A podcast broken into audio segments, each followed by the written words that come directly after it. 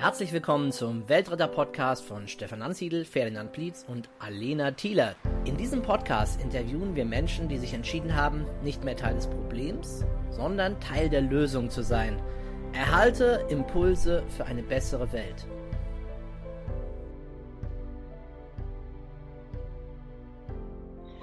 Ja, herzlich willkommen zu einer neuen Ausgabe des Weltretter-Podcastes. Und ich bin heute im Gespräch mit dem Thomas Ulot. Hallo Thomas. Hallo Stefan, ich grüße dich.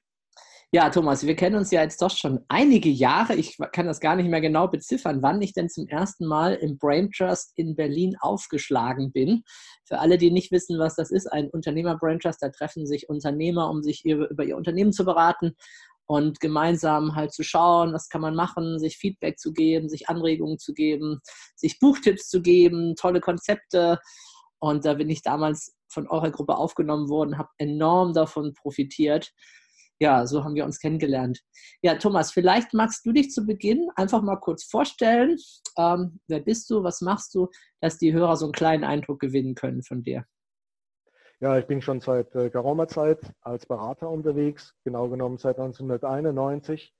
Allerdings äh, im Start äh, habe ich einige Existenzgründungen in Thüringen beraten, und äh, seit Mitte der 90er Jahre war ich als Projektmanager in der Automobilindustrie unterwegs.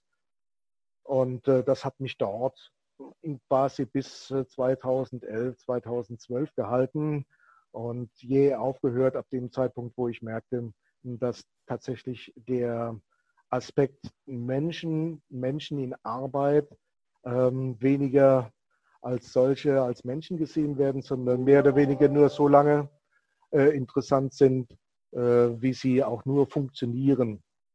Und das war ein Punkt, wo ich sagte, das möchte ich nicht länger unterstützen und habe Gleichgesinnte gesucht mit ähnlichen Gedanken und habe die Gemeinwohlökonomie gefunden, um äh, dann mit deren Wertewelt eine andere Art von Beratung für Unternehmen anzubieten. Ja, das ist ja auch heute unser Thema vom Podcast, die Gemeinwohlökonomie. Äh, mir ist gerade eingefallen, das allererste Mal haben wir uns, glaube ich, aber gesehen auf den Unternehmertagen von Stefan Mehrath. Da habe ich nämlich einen Workshop bei dir besucht. Das heißt, ich glaube, man kann mit äh, Recht sagen, dass du in der Unternehmenswelt einfach auch sehr zu Hause bist sei es als Interimsmanager, sei es als äh, Vortragender über diese Themen, sei es als jemand, der, der aufsaugt, was es dazu zu finden gibt, wie können Menschen in Unternehmen besser arbeiten und all das machen. Kann man das so sagen? Ja, das trifft es im Kern. Denn letztendlich ähm, das, was wir wollen, ist, dass wir Leistungen und Produkte erbringen, die den Kunden gefallen. Aber diejenigen, die die Leistungen und Produkte erzeugen, sind Mitarbeiter. Und äh, es ist nicht überall in Unternehmen so gegeben, dass die Mitarbeiter glücklich und zufrieden Produkt oder Leistungen erzeugen. Und äh, beim Hinterfragen, wo es äh, Störungen gibt, hängt es damit zusammen, dass Unternehmen entweder von ihren Inhabern oder sonst irgendeinem Management in einer Art und Weise geführt werden, ähm, die eben dieses Ergebnis, nämlich ein schlechtes, erzeugt. Und beim genauen Hinsehen sind genau diejenigen, die ein schlechtes Ergebnis erzeugen, einfach fixiert auf Gewinnmaximierung, ohne zu schauen, welchen Nutzen erzeugen sie mit ihren Dienstleistungen und Produkte für ihre Kunden. Genau. Ja, jetzt sind wir eigentlich schon ganz gut drin äh, beim Thema äh, Gemeinwohlökonomie. Vielleicht noch mal ganz kurz zur Ausgangsbasis, äh, um wirklich auch die Hörer abzuholen äh, da draußen die Wirtschaft, die meisten von uns kennen das, sind in dieser Wirtschaft groß geworden, sind Teil davon, vielleicht als Chef, als Angestellter, wo auch immer. Auf jeden Fall, wir wirtschaften, wir wollen wachsen, immer mehr, immer höher, immer weiter. Aktuell gerade die Fridays for Future, die äh, Kreta, das Klima, das uns beschäftigt, wo wir sagen, ups, können wir eigentlich noch immer wieder weiter, weiter wachsen. Die Frage ist, wohin eigentlich? Haben wir Menschen immer mehr davon, dass es immer mehr Güter, immer mehr Produkte, immer mehr Dienstleistungen gibt. Und ich glaube, die Antwort schreit irgendwie so auch, äh, nee, wir müssen da was ändern, wir müssen Wirtschaft anfangen, neu zu denken, anders zu denken, es muss was passieren. Ähm, keiner weiß noch so richtig, wie das gehen soll, weil es gibt natürlich viele bestehende Kräfte, die das alte System aufrechterhalten wollen, weil sie einfach sehr davon auch profitieren von dem, wie es im Augenblick läuft, von zum Teil, sag ich mal, ähm, Ausbeutung oder Übervorteilung mit der Idee, einfach immer mehr Gewinne und Gewinne zu machen. Und da ist mir eigentlich schon vor längerer Zeit die Gemeinwohlökonomie über den Weg gelaufen. Und jetzt bin ich ja einer, der sich eher ein bisschen theoretisch damit beschäftigt hat, in Form von Büchern und Artikeln. Und du ja doch da mit sieben Meilenstiefeln eingetaucht bist in den letzten Jahren in diese Gemeinwohlökonomie. Äh, wie bist du eigentlich dazu gekommen? Ich hatte es vorhin schon angedeutet, aber ich gehe vielleicht doch noch mal ein paar Jahre davor zurück. Ich kann mich erinnern, dass ich so als Penäler kurz vor dem Abitur von meinem Sozialkundelehrer ein Buch auf den Tisch geknallt bekommen habe. Thomas, nimm das, das ist wie eine Lunte, die an einem Pulverfass liegt und berufe oder organisiere uns ein, eine Podiumsdiskussion ein. Das sollten möglichst tatsächlich Chefs von Unternehmen, am besten von der BASF noch mit dabei sein, unsere Lehrer, Bürgermeister und so weiter.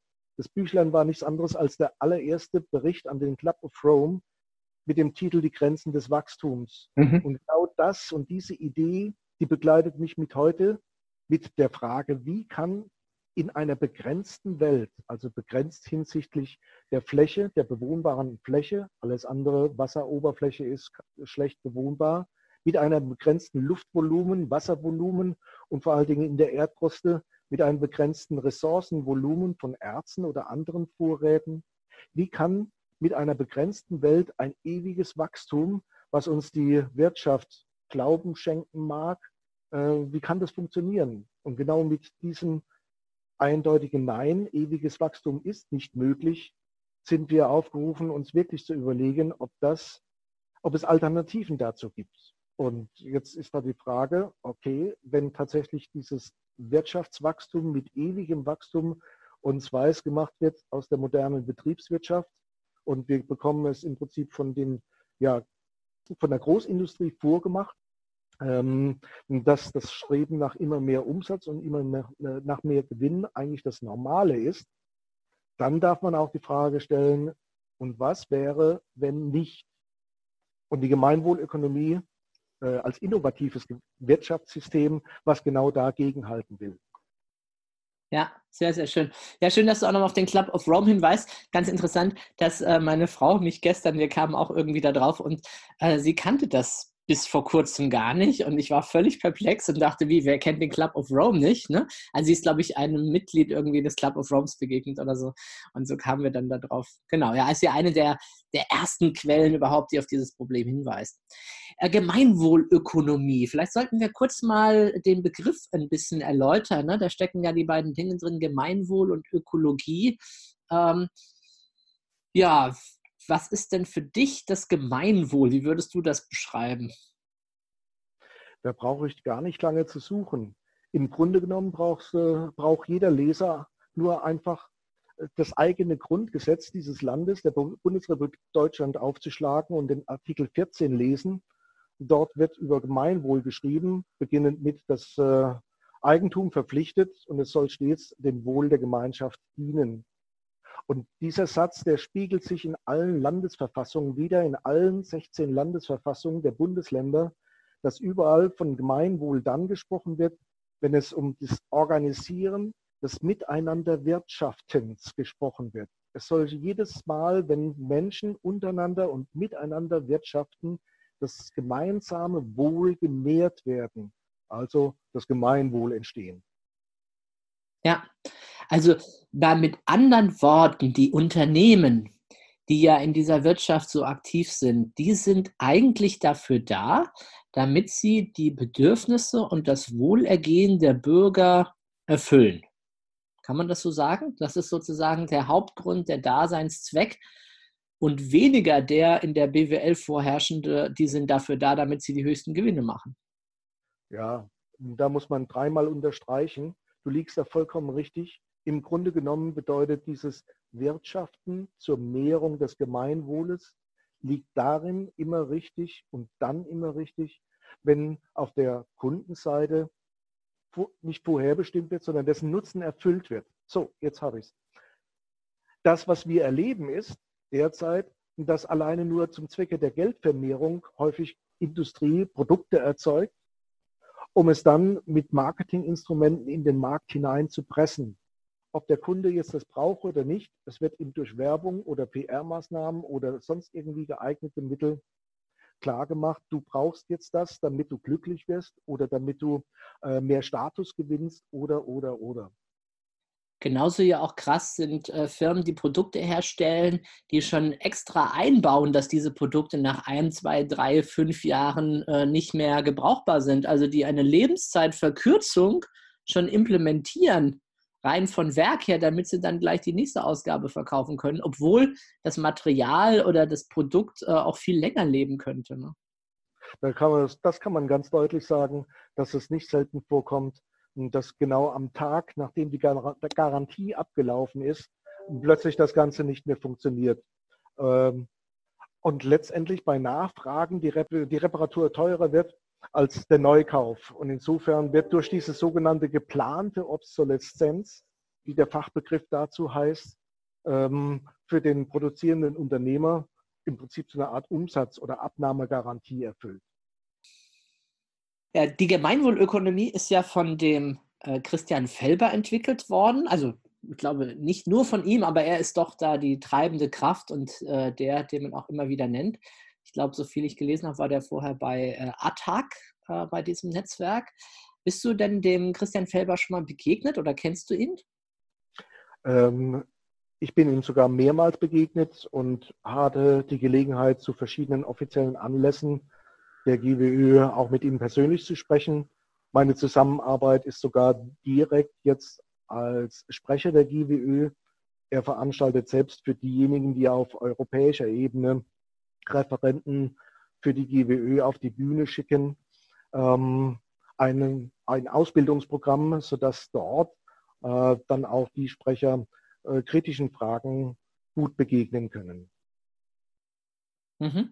Was ist er denn so für einer? Wie würdest du ihn denn beschreiben, so von deinen bisherigen Eindrücken? Das, was äh, er ausstrahlt, wenn er den Raum betritt, dann kehrt Ruhe ein und alle schauen gespannt auf ihn. Er hat eine gewisse Aura, die er ausstrahlt. Das muss man schon sagen. Er ist ähm, in der Kommunikation mit, mit, mit Menschen um ihn herum sehr souverän, sehr freundlich, die Kommunikation kann ich nur als wertschätzend betrachten und empfinden. Letztendlich das, was er äh, dann auch inhaltlich von sich gibt, ist sehr belesen, beziehungsweise äh, zeigt auch, was er von sich selbst behauptet, dass er verschiedene Disziplinen studiert hat. Allerdings äh, keines so richtig zwar zu Ende äh, und jedes Mal dann auch abgebrochen oder unterbrochen, nachdem er gemerkt hat, dass es dann doch irgendwelche Dinge gibt, die in eine Richtung laufen, die er mit seiner Wertewelt nicht mittragen kann. Sodass er einen, ist einfach eine, von seiner Ausbildung her sehr breiten Querschnitt hat. Ja, ich glaube, ich habe in einem Vortrag von ihm gehört, dass er so dieses, äh, dieses Univers, ne, dieses Universum, dieses alle, diese alle Fachrichtungen, dieses Wissen vereinen, dass er das sehr stark gesucht hat und dann gesehen hat, dass die BWL, die Wirtschaft ja doch nur sehr stark äh, segmentiert ist auf einen bestimmten Bereich und es eben nicht verknüpft ist mit dem richtigen Leben und all diesen anderen Dingen. Ähm, so der Punkt, wo wir vorhin schon waren, ne, dass Unternehmen sagen, nee, wir wollen ja eigentlich äh, Gewinne machen, aber anstatt hier für das Wohl der Menschheit zu sorgen, diese Verflechtung, diese Verknüpfung auch von Wirtschaft, von dem Sozialen und auch von der Ökologie. Das sind ja so drei große Standbeine, äh, finde ich, die wir ja hier in der Gemeinwohlökonomie auch finden. Inwiefern kommen sie denn zum Ausdruck? Was sind denn so äh, Grundideen der Gemeinwohlökonomie? Ja, solange wir äh, unseren Hauptfokus hatten und der, die Wirtschaft war ja, ich sage einfach mal Zeit auch unserer 40er Jahre die Hauptantriebskraft. Sie hat Arbeitsplätze geschaffen, Einkommen in die Bevölkerung gebracht und deren Wohlstand gefördert. So deshalb war, äh, einfach mal jetzt erstmal ohne Kritik die Wirtschaft als das treibende etwas gesehen worden. Was allerdings jetzt immer deutlicher wird und äh, zuletzt jetzt jüngst mit der Bewegung Fridays for Futures wird klar, dass die Wirtschaft nicht alleine alles bestimmen kann, sondern wir haben schließlich auch noch die Menschen, die sowohl für die Wirtschaft als die Leistungserbringer auf der anderen Seite, aber als deren Kunden auch ähm, auftreten. Denn stell dir vor, ein Unternehmen produziert etwas und keiner kauft es. Also in gewisser Weise ist die Wirtschaft auch von den Kunden abhängig. Und wir schließlich als Kunden und Menschen, wir haben nur dann auch unsere ja, Existenzsicherung dann, wenn die uns umgebende Natur und Umwelt in Ordnung gehalten wird. Und wenn dann wieder zurückgekehrt auf den Anfangspunkt die Wirtschaft Haupttreiber und Ursachengeber für eine schlechte Umwelt sind, entziehen wir uns dann, wenn die Wirtschaft es übertreibt, mit der Umweltverschmutzung unserer eigenen Existenzgrundlage.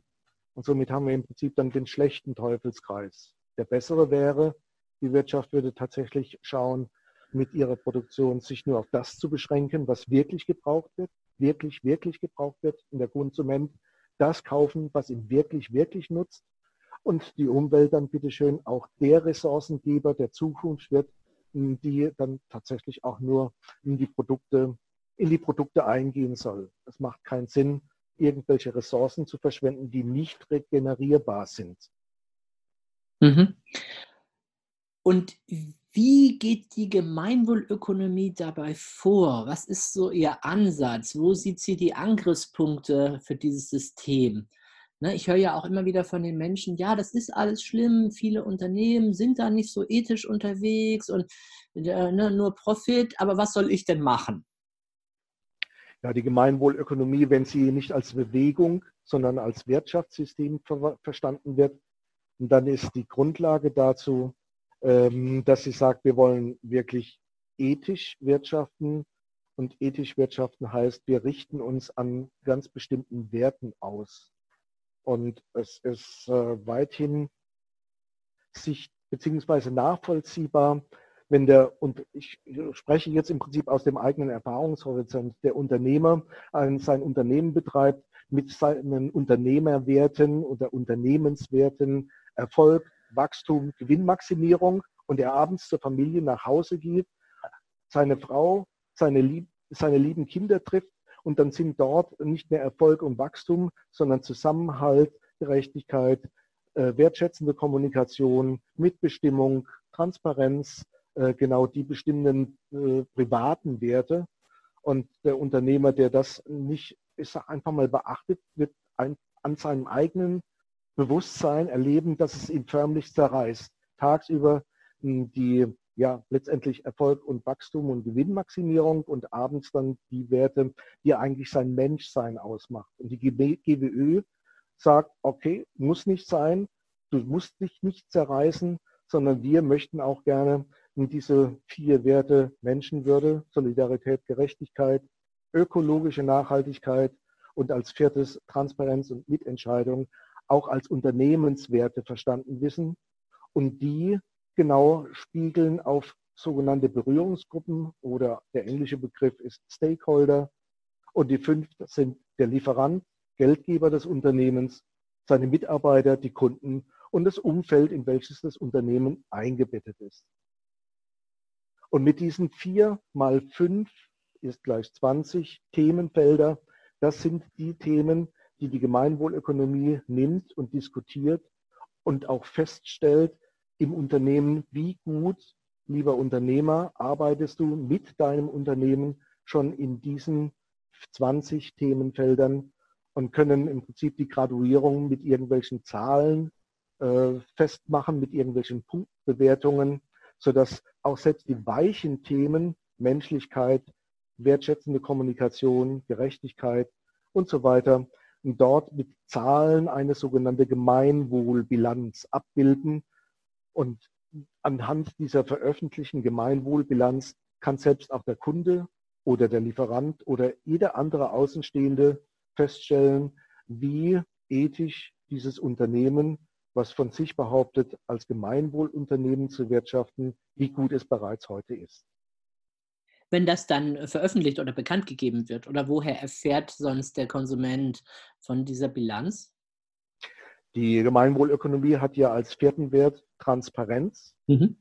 Und ein Unternehmen, was genau sagt, ich möchte gerne ethisch wirtschaften und eine Gemeinwohlzertifizierung erreichen, dann errichte ich eine Gemeinwohlbilanz und wohl wissend, dass auch ich als solches GWÖ oder Gemeinwohlunternehmen mein, äh, mich dieser Wertewelt unterwerfe, dann ist gebietet das Transparenzgebot, dass äh, genau dieser Gemeinwohlbericht zusammen mit der Bilanz auf der Website für den Außenstehenden öffentlich zugänglich ist und wird. Mhm. Gut, ja. Jetzt ist ja, ich glaube, die Gemeinwohlökonomie so um 2010 heraus entstanden oder hat sich gegründet, wie man das nennen mag. Und äh, jetzt haben wir ja nächstes Jahr das Jahr 2020. Das heißt, ich glaube, da sind es zehn Jahre dann etwa. Ähm, jetzt könnte man ja sagen, naja, schöne Träume, schöne Ideen. Was ist denn schon passiert in der Zwischenzeit? Soviel ich weiß, gibt es ja schon einige Unternehmen auch, die mit der Gemeinwohlbilanz arbeiten, die eine erstellen. Es gibt Menschen wie du, die auch Berater sind und Firmen dabei unterstützen ähm, und vielleicht sogar noch einiges mehr. Wie ist denn so der Stand? Was hat sich denn getan in diesen bald dann nächstes Jahr zehn Jahren? Nun, die Gemeinwohlökonomie ist zwar in Wien entstanden. Christian Felber als Hauptinitiator hat dann sehr fleißig die Idee dieser innovativen Wirtschaftsform schnell über die Landesgrenzen bekannt gemacht. Heute ist der Stand so, dass die Gemeinwohlökonomie tatsächlich auf allen fünf Kontinenten vertreten ist bei nahezu 40, 45 Staat, verschiedene Staaten haben sich dazu bekannt. Die letzten, die dazu zugetreten sind, im November letzten Jahres ist die USA und äh, im Dezember letzten Jahres Kenia in Afrika. In ähm, Australien ist es der Inselstaat äh, Indonesien, der dazugekommen ist. Aber jetzt äh, für mich ganz kurz, nicht die Regierungen, nicht die Staaten haben sich bekannt, oder? Sondern Unternehmen oder Vertreter, die auf diesen Kontinenten das äh, äh, weitergeben möchten, oder? Okay. Äh, korrigierend muss ich dazu sagen, ja, in diesen Staaten sind es nicht die Regierungen, sondern es ist im Prinzip eine sich bildende Struktur in den jeweiligen Staaten. Mhm, genau. Und äh, ähnlich wie hier äh, war sehr bald nach 2010 von Wien aus erst nach Bayern, später über das ganze Bundesgebiet und auch natürlich im deutschsprachigen Raum in die Schweiz und Südtirol die Gemeinwohlökonomie erst äh, verbreitet worden. Verbreitet in dem Sinn, dass sich äh, dann Zweigvereine gebildet haben. Inzwischen haben sich zu diesen sind diese Zweigvereine in den einzelnen Regionen zusammengefasst worden zu den nationalen Hauptvereinen. Und von denen sprach ich jetzt gerade, äh, dass nationale Hauptvereine in unterschiedlichen Ländern und Kontinenten zu Hause sind. Die Schlacht ja schon halb gewonnen, ne? wenn die, die Regierungen gesagt hätten, hier, wir führen das ein. Hm? Ja, gut, bei der, da sind wir natürlich, das war eine gute Steilvorlage. Ähm, dadurch, dass Christian Felber selbst auch in Spanien studiert hat, versteht er natürlich dann auch diese Landessprache sehr gut und kann letztendlich dann auch emotionalisieren. Und genau dort in Spanien, vor allen Dingen mit der Mentalität, die äh, Rechtsform der Unternehmen hauptsächlich als äh, Genossenschaft zu pflegen, ist natürlich die Affinität zu dem Gedankengut der Gemeinwohlökonomie sehr viel intensiver und höher als in beispielsweise Deutschland, sodass die Gemeinwohlökonomie in Spanien schon so weit gediehen ist, dass es dort nicht nur Unternehmen, sondern ganze äh, Kommunen, wenn nicht sogar Regionen, die sich als Gemeinwohlregion oder Gemeinwohlkommune äh, bezeichnen, ähm, aufgekommen. Ich denke da nur zum Beispiel an Sevilla, die sich leisten können, dass bei öffentlichen Ausschreibungen nicht nur der Bieter für irgendwelche öffentliche Gebäude, Brücken oder Kanäle genommen wird, der die kleinste Eurozahl beim Angebot ganz unten rechts stehen hat, sondern auch nachweist, dass er als Gemeinwohlunternehmen unterwegs ist und bekommt dann eher den Vorzug als ein Nicht-Gemeinwohlunternehmen. Und davon sind wir in Deutschland zum Beispiel noch meilenweit entfernt. In, für Deutschland gilt äh, eine Größenordnung, dass etwa 2300 Unternehmen hm, ich sage einfach mal nach den Vorgaben der Gemeinwohlökonomie gerne wirtschaften. Davon sind allerdings nur jetzt heute Stand ähm, Jahresmitte 2019 etwa 540 Unternehmen zertifiziert. Ja, das war das, was ich fragen wollte, einfach wie viel konkret es da schon gibt. Mhm. Ähm, also doch schon einige. Ne? Ja, und für, für alle Interessierte im Sinne der Transparenz es sind die und diese Unternehmen auch öffentlich geführt, zum Beispiel auch auf der Website der Gemeinwohlökonomie. und können dort wirklich wortwörtlich und nach gewissen Suchkriterien wie Städte, Postleitzahl oder so sogar recherchiert werden. Ja, sehr schön. Ähm, vielleicht schauen wir nochmal äh, auf die ein oder anderen Inhalte der Gemeinwohlökonomie. Wir haben vorhin ja gesagt, ähm, das ist zum einen auch die Ökologie. Inwiefern kann denn so eine Gemeinwohlökonomie dafür sorgen, dass wir mit unserer Umwelt oder die Unternehmen mit der Umwelt äh, besser umgehen? Ja, am stärksten bemerkbar ist es natürlich, wenn ich diesen Wert ökologische Nachhaltigkeit einfach mit dem Themenfeld, wie bewegt sich dieses Unternehmen im Umfeld? Wie viele Emissionen an Gas oder Emissionen an Schmutzwasser entlässt es aus seinem Unternehmen in die Umwelt? Was tut es dafür, um das zu verhindern? Welche Vorsorge trifft es, um das, den ganzen Schmutz, der für die Natur unzuträglich ist, zurückzuhalten? Und wie entsorgt es dieses? Ja, und wenn, also das heißt, da habe ich jetzt dann vielleicht ein Unternehmen, was da nicht so sorgfältig ist. Das hat dann in der Gemeinwohlbilanz an entsprechender Stelle halt dann einen, sag jetzt einfach mal, schlechteren Wert als ein anderes. Und dadurch, dass es ja Transparenz ist, kann man jetzt von außen eben erkennen, Moment mal, dieses Unternehmen scheint in dieser Hinsicht da nicht so gut mit der Umwelt umzugehen. Genau das. Das wäre im Prinzip auch der Gewinn äh, für jeden Kunden zu schauen, wenn ich tatsächlich äh, Produkt oder Leistung von einem Unternehmen besorge, dann kann ich mir als verantwortungsvoller Konsument sogar durch Recherche auf der Gemeinwohlseite äh, aussuchen, wie gut ist dieses Unternehmen schon unterwegs, wird es gelistet und hat es in diesem Themenfeld, wo es um ja, ökologische Nachhaltigkeit geht, äh, ein gutes Rating.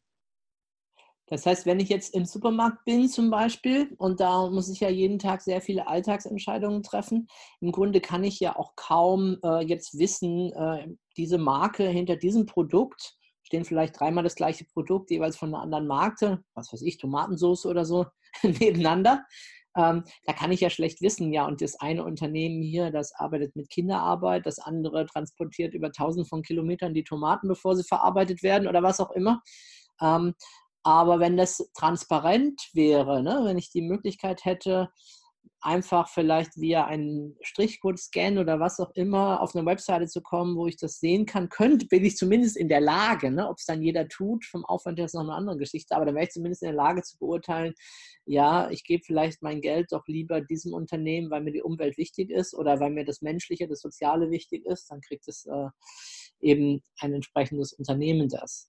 Du sprichst genau den Traum an, von dem die Gemeinwohlökonomie ähm, erst seit kurzem träumt. Was wir kennen, wenn wir an weiße Ware denken, Kühlschränke, Waschmaschinen, Gefriertruhen, dann ist der Konsument es schon gewohnt, irgendein A, ein A ein A oder ähnliches zu bekommen und nachlesen zu können, wie hoch der Energieverbrauch im privaten Betrieb von solchen äh, Küchengeräten oder Haushaltsgeräten ist. Und das, was ähm, die Gemeinwohlökonomie sagt, ist, ja, wir wollen ja nicht nur den Energieverbrauch, sondern wir wollen auch wissen, wie rücksichtsvoll geht der Unternehmer mit seinen Kunden um, wie wertschätzend mit seinen Mitarbeitern und letztendlich will er seinen Lieferanten so lange knören, bis sie ihren billigsten Preis geben oder hat er dort auch Solidaritätsgedanken, wie beispielsweise hier ein Landbäcker, beziehungsweise ein, nicht Land, ein Stadtbäcker, der aus dem umgebenden brandenburgischen Land die Bauer, das, Bio-Getreide von den Bauern besorgt. Und letztes Jahr bei einer anhaltenden Dürre kam es sogar so weit, dass genau dieser Großbäcker sagte, damit du die Saat für das nächste Jahr 2019 kaufen kannst, gebe ich dir gerne auch einen Vorschuss, denn ich möchte gerne dein qualitativ hochwertiges Getreide auch nächstes Jahr 2019 beziehen können.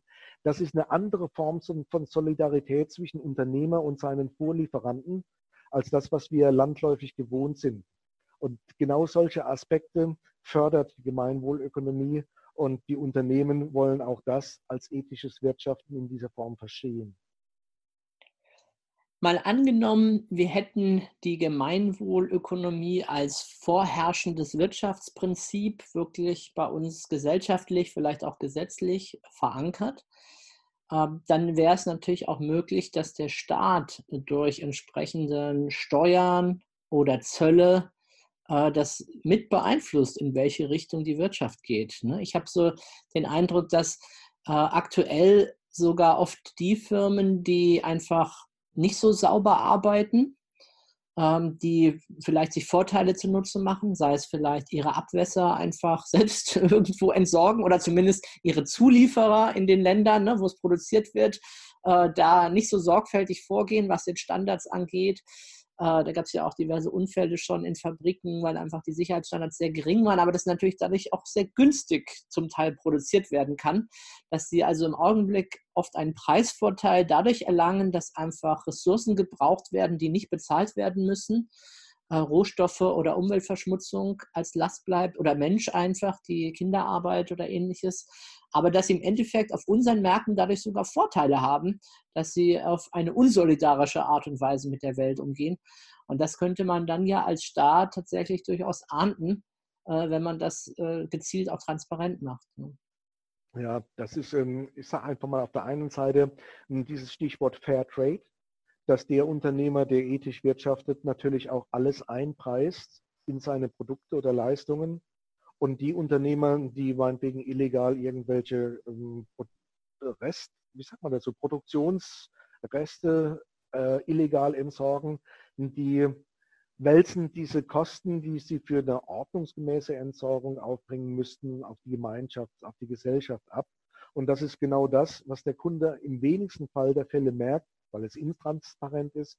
Und er richtet sich als einziges Kaufentscheidungskriterium nur nach dem Endverbraucherpreis.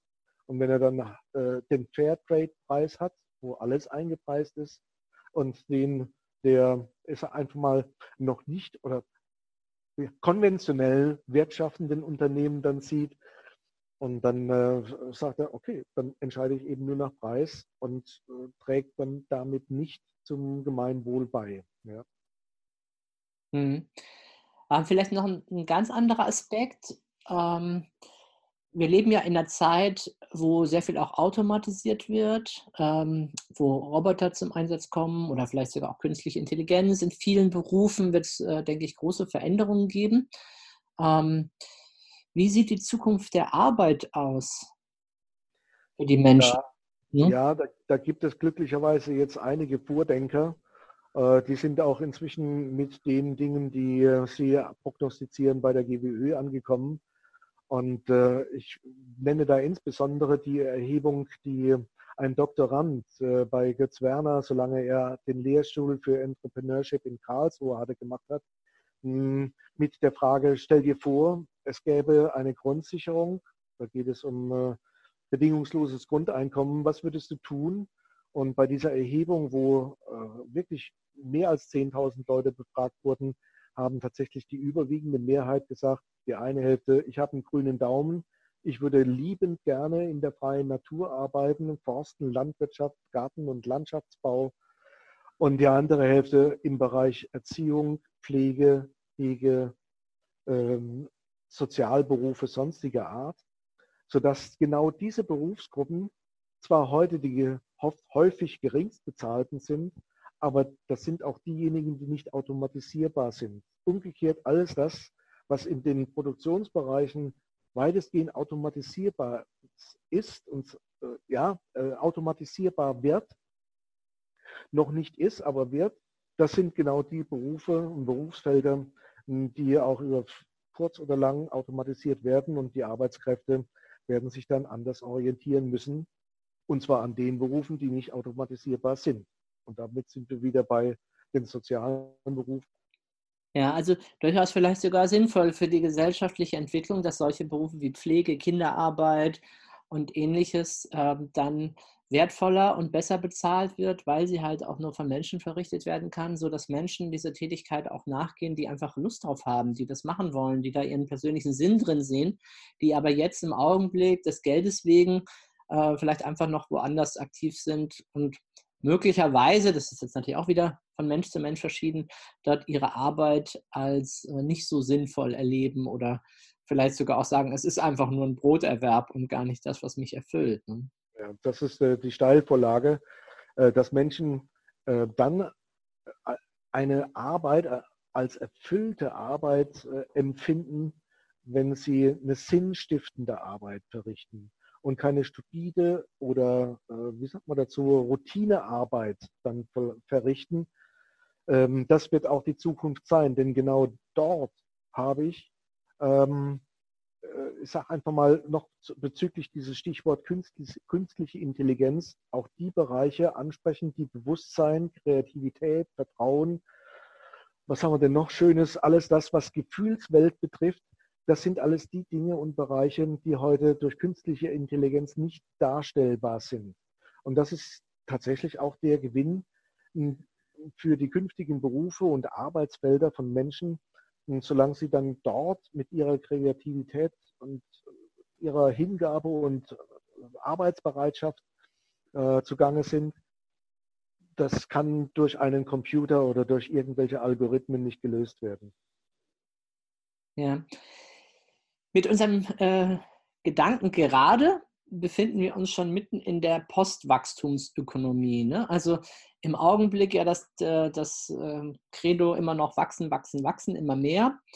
Und Post heißt ja dann danach. Also was kommt in dieser Phase danach? Wie könnte äh, eine Wirtschaft danach aussehen, nachdem wir es geschafft haben, vielleicht die, sag jetzt mal, die Gier mancher Konzerne zu zügeln und äh, zu einer neuen Wirtschaft, wie gerade besprochen, überzugehen?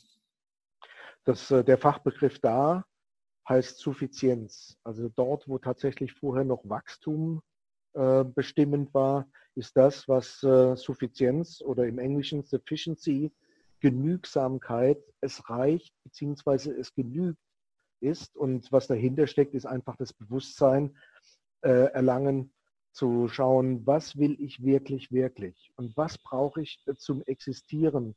Und wenn man es runterchunkt, bekomme ich ganz zum Schluss im Prinzip die Stichworte saubere Luft, reines Wasser, gesundes Essen und regenerative Energie. Mit diesen vier Komponenten habe ich im Prinzip schon weitestgehend all das geschafft, was ich zum Leben brauche. Und alles andere baut sich darauf meinetwegen die Behausung, die Beherbergung, das Mobiliar, die Kommunikationsmittel, dass ich schaue, dass das tatsächlich nur ähm, wirklich verfügbar ist, was ich für die Grundbedürfnisse ähm, benötige, für die Grundbedürfnisse meines Lebens, meines guten Lebens benötige. Oftmals entdecken wir uns gerne dabei zu sagen, naja komm, dann steigen wir doch schnell ins Auto und fahren um die Ecke obwohl man eigentlich dieselbe Strecke entweder laufen oder mit dem Fahrrad fahren kann. Oder aber, was wir jetzt äh, wirklich plastisch vorgeführt bekommen haben, gestern war es im TV zu erkennen, dass Greta Thunberg, die, die UN oder von der UN eingeladen worden war, überwindet die Strecke von Schweden in den nordamerikanischen Kontinent mit dem Segelboot und ist zwei, Tage, äh, zwei Wochen, nicht zwei Tage, zwei Wochen mit einem windbetriebenen und äh, Sonnenkollektoren betriebenen äh, Boot unterwegs. Das geht auch. Ich muss nicht zwingend ein umweltschädliches Flugzeug nehmen. Ne? Ja, wobei ich da heute gerade auch was Kritisches gelesen habe, dass das nun eines der teuersten Boote der Welt ist und so weiter. äh, dann einem Millionär zur Verfügung gestellt. Und naja, da gibt es schon gleich wieder die nächsten Gerüchte und die nächsten Themen dazu. Ne? Aber ähm, ja, ganz spannend, was sich da so äh, tut. Ähm, wenn jetzt jemand sagt, ja, ich möchte gerne die Gemeinwohlökonomie unterstützen, ich finde das gut, ich finde, es wird Zeit für eine neue Wirtschaft, für eine neue Art des Denkens hier. Was kann er oder sie dann tun? Ja, wie jeder Verein und die Gemeinwohlökonomie als Bewegung ist in der Rechtsform eines Vereines gekleidet, lebt von seinen Mitgliedsbeiträgen und Spenden. Das ist dann relativ einfach ähm, zu sagen, ja, ich möchte mitmachen, entweder als passives Mitglied oder mich sogar engagieren und aktiv mitmachen. Und äh, das hat jedenfalls hier in, äh, in Mitteleuropa sehr überschaubare Preise, 5 Euro im Monat. Ich kann äh, in Größenordnungen, die mir gesetzlich vorgegeben sind, nicht vorgegeben sind, sondern die Beschränkung dazu ist ja vorgegeben, auch Spenden leisten. Oder aber ähm, Empfehlungen aussprechen. Wenn ich selbst nicht Mitglied werden will, so kann ich es im Prinzip weitertragen. Ja, ich habe etwas gehört, es gibt eine Bewegung, die heißt Gemeinwohlökonomie, die sich auch um die Unternehmen kümmert. Und äh, wenn man sogar sich sehr weit rein vertieft hat, dann stößt man irgendwann mal auch auf die Studie, die die Hochschule bzw. Fach, der Fachbereich Gemeinwohlökonomie in Valencia in diesem Februar veröffentlicht hat. Und dort steht in der Präambel, dass die Unternehmen, die jetzt inzwischen zertifiziert wurden, vor der Zertifizierung und nach der Zertifizierung ein anderes wirtschaftliches Ergebnis hatten. Denn nach der Zertifizierung haben sie im Durchschnitt 15 Prozent mehr Gewinn erwirtschaftet. Wow. Das ist natürlich eine Angelegenheit, wo ich sage, okay, und das ist, gibt nochmal einen himmelsweiter Unterschied zwischen Gewinn und Umsatz. Also wie muss der Umsatz gestiegen sein, damit 15 Prozent mehr Gewinn rauskommt? Und ja. Äh, meine Frage an der Stelle ist, was hält, verdammt nochmal, die Unternehmen davon ab, zu sagen, ja, wenn auch das wirtschaftliche Ergebnis sich verbessert, was soll mich davon abhalten, zu sagen, mein Unternehmen soll fortan ethisch wirtschaften und ich möchte gerne mich mit der Gemeinwohlökonomie zertifizieren lassen. Ja, unbedingt. Jetzt, genau, Zertifizierung. Dafür braucht es Berater, ähm, so wie du einer bist. Äh, da kann man sich ausbilden lassen. Das ist richtig. Ähm, die Gemeinwohlökonomie bevorzugt natürlich Menschen, die schon Beratungserfahrung haben. Denn letztendlich das, was zum Gemeinwohlberater fehlt, ist die Fachkenntnisse darin zu haben, wie eine Gemeinwohlbilanz aufgebaut ist, wie sie funktioniert und letztendlich genau den Teil, den der Berater auch nachher in seinem Beratungsprozess an den Unternehmer übergehen lässt während seiner Berichterstellung zur Gemeinwohlbilanz. Mhm. Wie lang ist so eine Ausbildung? Wie umfangreich äh, muss man sich das vorstellen? Das sind zwei Wochenenden, also ja, ich sage einfach mal zweimal zweieinhalb Tage, fünf Tage. Mhm, okay. Und ähm, genau, und wenn man, jetzt nehmen wir an, andere Perspektive, jemand ist schon Unternehmer und würde gerne so eine Bilanz erstellen, äh, wie kommt er dann an seinen Berater?